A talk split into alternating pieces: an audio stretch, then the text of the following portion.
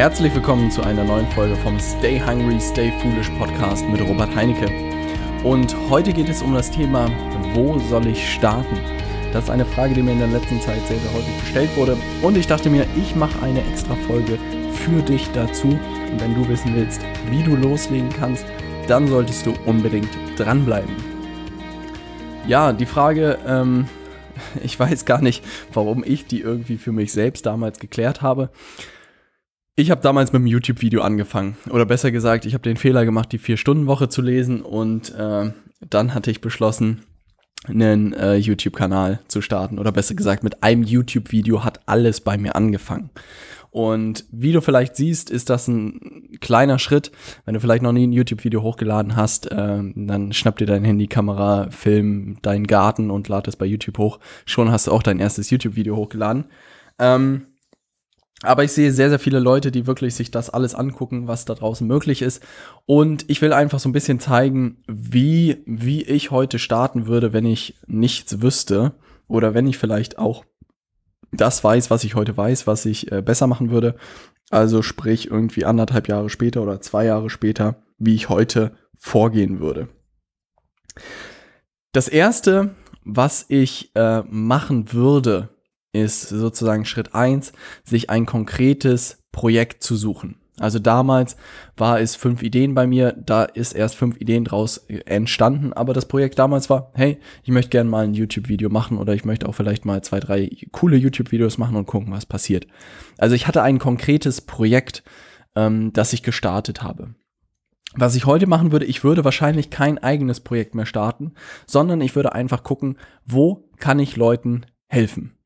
Also das ist wirklich das, was ich jetzt in der Zeit auch gelernt habe, dass das viel, viel einfacher ist, wenn man einen Freund hat, der irgendwo arbeitet, wenn man eine Freundin hat, die irgendwie selbstständig ist, wenn man irgendwie, ähm, was weiß ich, einen Kollegen hat, der äh, einen Blog zum Thema AIDA-Schiffe hat oder so, keine Ahnung was.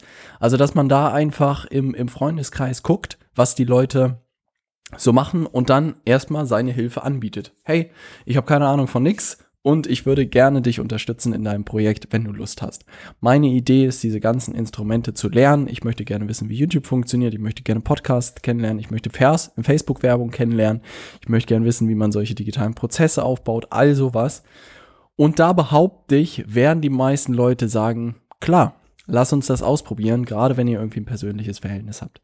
Also der erste Schritt ist wirklich, Sucht euch jemanden oder sucht dir jemanden, den du unterstützen kannst, der Lust hat, mit dir zusammenzuarbeiten. Und du sagst, du willst kein Geld haben, du willst wirklich daran nur lernen und es ist in deinem Interesse, sein Unternehmen oder sein Projekt einfach voranzutreiben.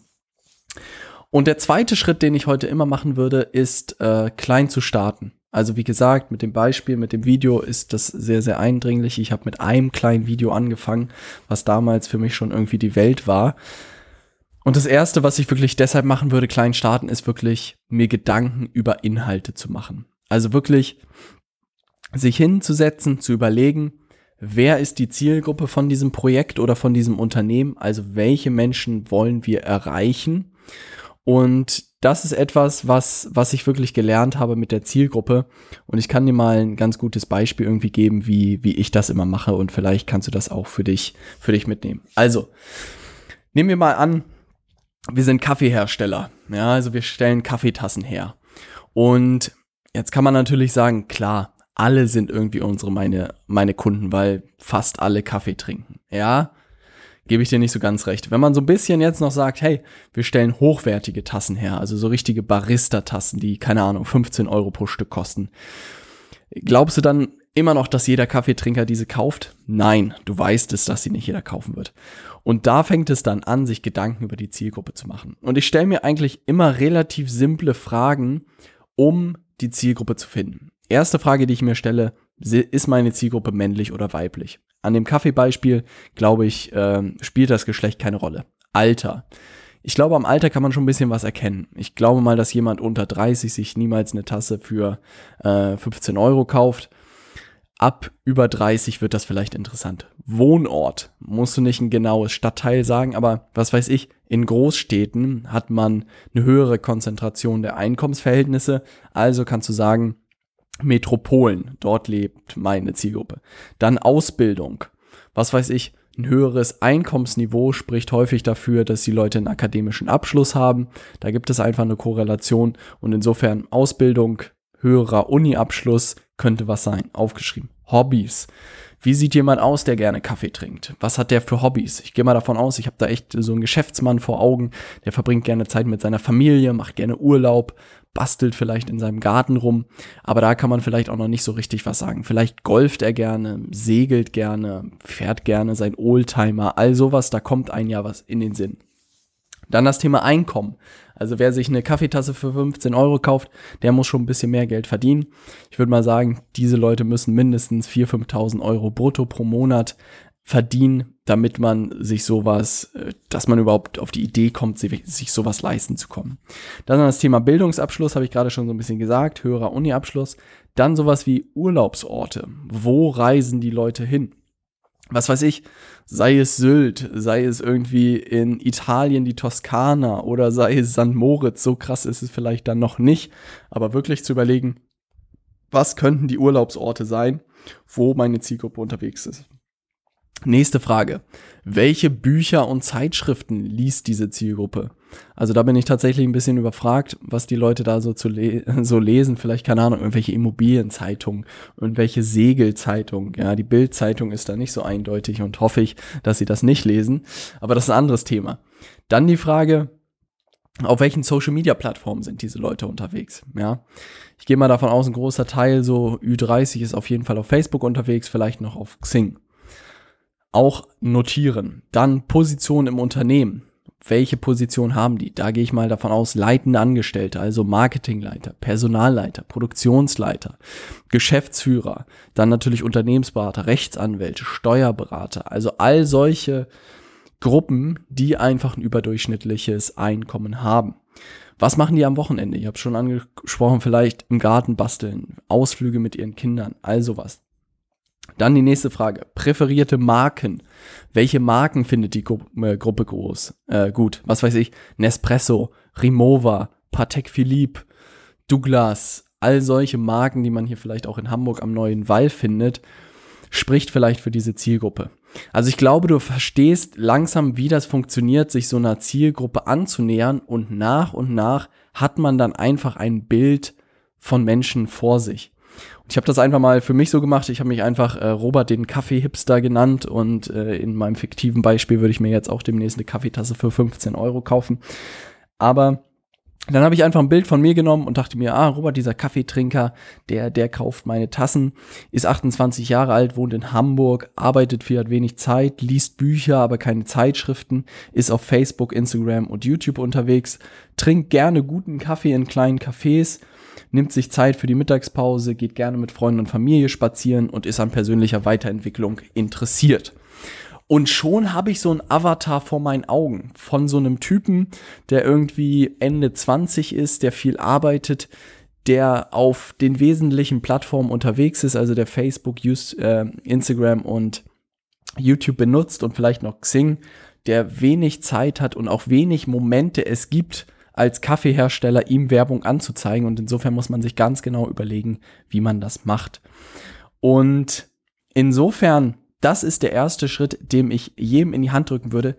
Was ist euer Projekt? Sucht euch ein Projekt und als zweites überlegt euch eure Zielgruppe. Also wirklich, wer ist euer Robert in dem Projekt? Also wie sieht diese Person aus, die sich für diese Themen begeistert? Und wenn ihr das noch nicht wisst, dann könnt ihr zum Beispiel solche Sachen machen, wie ihr schaltet mal eine Facebook-Werbung äh, mit einem Artikel zu dem Thema und guckt einfach, wer da draufklickt. Und dann wisst ihr, ah, das sind potenziell die Leute, die sich dafür interessieren. Und was ich natürlich auch viel mache, ist dieses ganze organische Thema. Das bedeutet, wenn ich einen Podcast mache und zu einem Thema den mache und gucke dann, wer mir da drauf schreibt, dann weiß ich, ah, die interessieren sich irgendwie dafür. Aber das ist natürlich nochmal mehr Aufwand. Also, erster Schritt, konkretes Projekt suchen. Zweiter Schritt, klein starten und sich Gedanken über die Zielgruppe als erstes machen und dann Inhalte entwickeln. Also wirklich, wer ist eure Zielgruppe? Wer ist euer Robert? Für welche Inhalte interessiert er sich jetzt? Und da können wir auch gerne bei dem, Bleis äh, bei dem Beispiel bleiben. Was weiß ich, Robert ähm, interessiert sich jetzt für Cafés und da könnte man wirklich, ein Inhalt könnte sein, dass man sagt, die besten Kaffeebars in Hamburg. Ja, also dass ihr anfangt, einfach kleine Artikel zu machen, was weiß ich, diese fünf Kaffeesorten äh, sind der absolute Geheimtipp. Diese fünf Cafés sollten Sie dieses Jahr unbedingt probiert haben. Also wirklich Inhalte entwickeln, die die Zielgruppe interessiert und sich darüber einfach Gedanken machen. Das ist immer noch im zweiten Schritt enthalten und das ist sehr, sehr wichtig. Weil gerade das ganze Thema Content Marketing, wenn man es richtig macht, ist meiner Meinung nach extrem mächtig. Weil die Leute eine persönliche Beziehung zu euch aufbauen, ihr gute Mehrwerte den Leuten liefert und einfach gemeinsam auch Spaß habt, was man äh, ansonsten sehr, sehr schwierig hinbekommt. Und weil wenn man klein startet, kann man natürlich auch eine Facebook-Werbung schalten, aber dass man da gleich äh, Erfolge erzielt, ist halt schwierig. Insofern würde ich immer wieder mir Gedanken über die Zielgruppe machen und Inhalte entwickeln, die die interessiert, sei es in Artikelform, sei es in Facebook-Postform, also wirklich nur kleine Facebook-Posts dazu zu machen zu dem Thema, ein Video zu drehen, also oder einen Podcast zu machen, da gibt es verschiedene Möglichkeiten. Aber ich würde immer mit Inhalten starten um zu testen, wie die Leute darauf reagieren, was die gut und was die schlecht finden.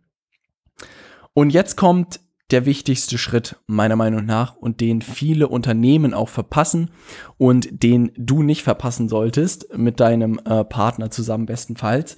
Und das ist das Thema Interessenten einsammeln. Also, ich nehme mal das Beispiel, du hast jetzt ähm, eine Internetseite oder eine Landingpage gebastelt und da sind an einem Tag eine Million Besucher drauf und du sitzt vor dem Computer, du weißt nicht ganz wirklich, wie dir passiert, deine Ohren klingeln und du denkst dir, holy shit, was ist da passiert, ja.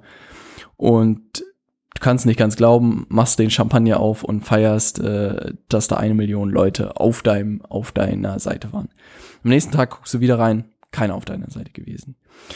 Und du denkst dir, shit, da waren eine Million Menschen auf meiner Seite und ich weiß nicht, wer das war und wo es herkam und ob die Leute sich dafür interessiert haben oder nicht. Und das ist meiner Meinung nach der fatalste Fehler, den man machen kann, den man bei jedem Unternehmen eigentlich sieht, bis auf wenige, dass sie nicht die E-Mail-Adressen der Interessenten einsammeln. Also, man muss irgendeinen Mehrwert den Leuten liefern, damit die Leute bereit sind, ihre E-Mail-Adresse einzutragen. Und nein, es hat nichts mit einem Newsletter zu tun, weil jeder von uns weiß, keine Ahnung, ich kenne keinen Menschen, der sich jemals für ein Newsletter eingetragen hat, sondern es muss darum gehen, wirklich den Leuten einen Mehrwert zu liefern. Und das hört man immer so gerne, aber trotzdem lebt es keiner. Wirklich zu sagen, hier, ich biete dir zum Beispiel den Kaffee-Guide für Hamburg, keine Ahnung, ich zeig dir die besten Röstereien, ich zeig dir die besten Kaffee, Cafés der Stadt, ich zeig dir die besten äh, Kaffeeläden, keine Ahnung, was, was alles gibt. Und das ist ein zehnseitiges Dokument, wo ich das beste Wissen zum Thema Kaffee dokumentiert habe. Wo soll ich dir das Ding hinschicken? Du tippst deine E-Mail-Adresse ein und schon kriegst du diesen coolen Kaffee-Guide. Ich wäre persönlich der Erste, der sich da eintragen würde und sagen würde, geil, ich kann sehen, welche Kaffeeröstereien es gibt, ich weiß, welche coolen Cafés es gibt, ich weiß, welche Sorten es aus Hamburg gibt. Kracher, ja. Und das bedeutet wirklich Mehrwert. Nicht zu schreiben, hier Newsletter, spare fünf Euro auf die erste Tasse, dann würde ich sagen, ja, so what, ey, das bietet mir jeder an. Ne? Aber zu sagen, hier, der große Kaffeereport aus Hamburg, wäre ich der Erste, der sich einträgt. Also vielleicht verstehst du diese Logik so ein bisschen dahinter und wie wichtig das ist, den Leuten echte Mehrwerte, ich will das hier heute ein paar Mal betonen, zu liefern, damit sie sich eintragen. Was ist jetzt der Vorteil? Der Vorteil ist, dass du A, mehr oder weniger deinen Interessenten was Gutes tust, ja, die sich wirklich freuen. Da gibt es das Phänomen der Reziprozität. Das bedeutet, wenn dich jemand zum Essen einlädt, fühlst du dich bestenfalls ein bisschen schlecht und willst den anderen auch einladen im Gegenzug. Und das erzeugst du durch sowas natürlich auch. Und das ist auch die große Magie meiner Meinung nach von Content Marketing, dass man diesen Effekt der Reziprozität auslöst. Auch gerade bei fünf Ideen habe ich das gemerkt. Die Leute haben meine Videos gesehen und alle meinten, Robert, wenn ich jemals was für dich tun kann, sag Bescheid. Deine Videos haben extrem viel bei mir verändert. Und ich habe den Menschen geholfen und sie wollen natürlich irgendwas zurückgeben. Und der Tag wird kommen. Nein, aber dieses Phänomen ist halt sehr, sehr spannend, weil man den Leuten hilft und aber noch nicht die Leute auf der anderen Seite keine Chance haben, etwas zurückzugeben. Und das war auch einfach zum Beispiel der Grund bei fünf Ideen, warum ich mich lange Zeit gegen Affiliate-Links gewehrt habe, weil ich mir dachte, dass die Leute dann das Gefühl haben, hey, ich habe Robert hier mit dem Affiliate-Link jetzt mein Buch gekauft, dann sind wir ja quitt. Und das wollte ich nicht, weil also die drei Cent, die man da pro Buch bekommt, die behaupte ich, machen noch nicht so ganz glatt äh, das, was wir da an Mehrwert geliefert haben. Aber das ist eine andere Diskussion. Also, Reziprozität bekommt ihr hin. Und wenn ihr das so macht, sammelt ihr natürlich E-Mail-Adressen von euren Interessenten ein. Warum ist das jetzt so wichtig? A, du wüsstest, von den eine Million Leute tragen sich vielleicht 100.000 ein, wer diese 100.000 sind überhaupt. Du wüsstest, dass sie Interesse, äh, Interesse an Kaffee haben in Hamburg und du kannst sie jetzt ja von deinen Produkten nach und nach überzeugen oder auch von dir überzeugen. Also du hast ja damit die Möglichkeit, dadurch, dass du diese Mail-Liste hast an Interessenten, hast du ja die Möglichkeit, in Kontakt mit den Menschen zu treten.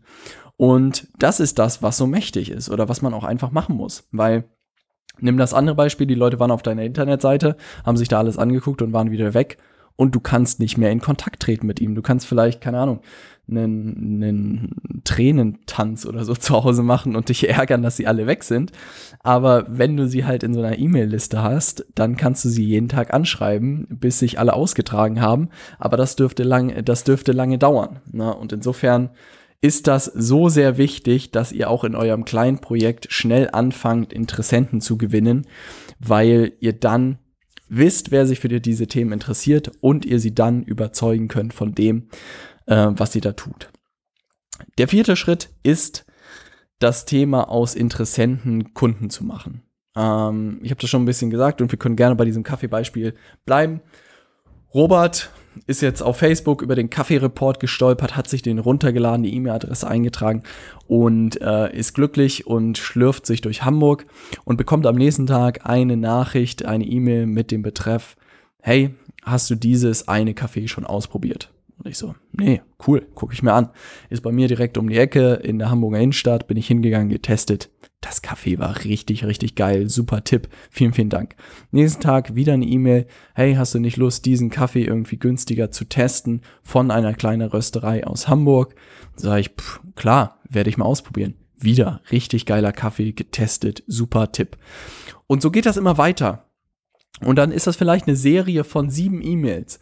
Und siebenmal tut dieses Unternehmen etwas Gutes für mich. Ja, und jedes Mal sage ich, wow, klasse Tipp, vielen Dank, klasse Tipp, vielen Dank. Und am siebten Tag sagen sie, hey, was hältst du denn davon, einfach mal unsere Tasse auszuprobieren und zu testen? Kostet 15 Euro, ist nicht der günstigste Preis, das weiß, wissen wir, aber wir sind genauso eine Kaffeefanatiker wie du und insofern bestell dir unsere Tasse, trink den Kaffee da draus und guck, wie er dir schmeckt. Und wenn ein Unternehmen so viel in Vorleistung gegangen ist, ja, so viel Mehrwert mir geliefert hat, also was ist die Wahrscheinlichkeit, dass ich dann zumindest mir das Angebot der Kaffeetasse mal anschaue?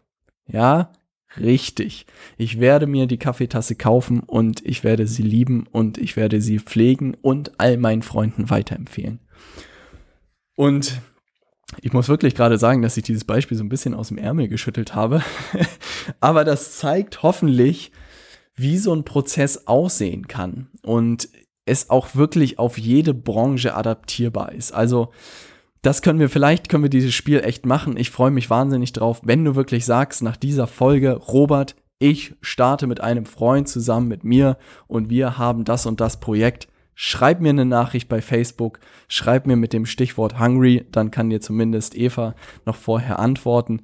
Schreib mir euer Projekt und schreibt mir euren Vorschlag für euren Prozess sozusagen, welche Inhalte, also schreibt mir, welche Zielgruppe ihr habt, schreibt mir, welche Inhalte ihr liefern wollt den Leuten und schreibt mir, welches Produkt ihr habt. Ich gucke da gerne drüber und sag euch, das, das, das und das würde ich noch anpassen und dann ist es perfekt. Da habe ich richtig Bock drauf, muss ich wirklich sagen, weil dann sagt wieder irgendjemand nach dieser Podcast-Folge, uh, Robert, mit Kaffee ist das ja richtig einfach ich sag euch, ich kann euch das langweiligste Produkt nehmen und werde da äh, was entwickeln, was für die Interessa äh, Interessenten interessant ist. Solange es ein Produkt ist, was sich heute schon verkauft. Wenn ihr jetzt, was weiß ich, die eierlegende Wollmilchsau entwickelt, ja, die wird sich auf jeden Fall vermarkten.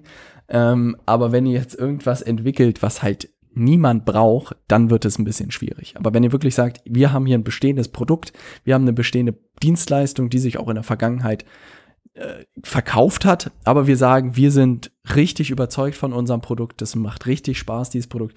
Wir möchten gerne mehr davon verkaufen, wir wollen mehr raus in die Welt. Schickt mir das, schickt mir eure Zielgruppe, schickt mir eure eure oder schick mir deine, deine Zielgruppe, schick mir dein, dein, deine Inhalte. Und dann entwickeln wir da einen richtig coolen Prozess. Ich habe, wie gesagt, richtig, richtig Bock, da immer mehr zu lernen und an diesen konkreten Projekten kann ich auch einfach so gut wie möglich lernen und mir auch einfach Prozesse überlegen, die funktionieren. Aber am Ende mache ich da einfach auch nur meine Hausaufgaben in Anführungszeichen. Also ich mache mir wirklich genauso Gedanken über die Zielgruppe, wie die Leute ticken, mache mir genauso Gedanken darüber, welche Inhalte die interessieren könnten und versuche dann die Brücke zu dem Produkt zu schlagen nach einer gewissen Zeit, wo man einfach in Vorlauf gegangen ist. Also, um das nochmal für dich zusammenzufassen. Erster Schritt, such dir ein konkretes Projekt. Bestenfalls such dir irgendwie ein Unternehmen, such dir irgendwie einen Freund, dem du helfen kannst bei etwas fang nicht an, irgendwas eigenes zu starten. Also wirklich würde ich jedem vor Ort braten, ist viel, viel schwieriger, als in irgendwas Bestehendes reinzugehen.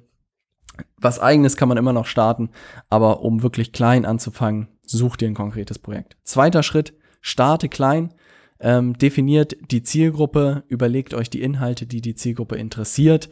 Wichtigster Schritt, macht da eure Hausaufgaben, orientiert euch an den Fragen, die ich heute hier in der Folge vorgestellt habe. Da kommt ihr sehr, sehr schnell zu einem Avatar. Dritter Schritt, versucht oder fangt an, Interessenten einzusammeln. Ähm, lasst die Leute sich äh, eintragen und da gab es auch die Folge Nummer 35 war das. Bei den Hörerfragen habe ich alle meine Tools vorgestellt, die ich nutze. Da könnt ihr genau sehen, wie man so eine Internetseite bastelt, wo sich die Leute eintragen können. Ist alles kein Hexenwerk mehr heute. Ähm, hört euch Folge 35 an, da steht es drin.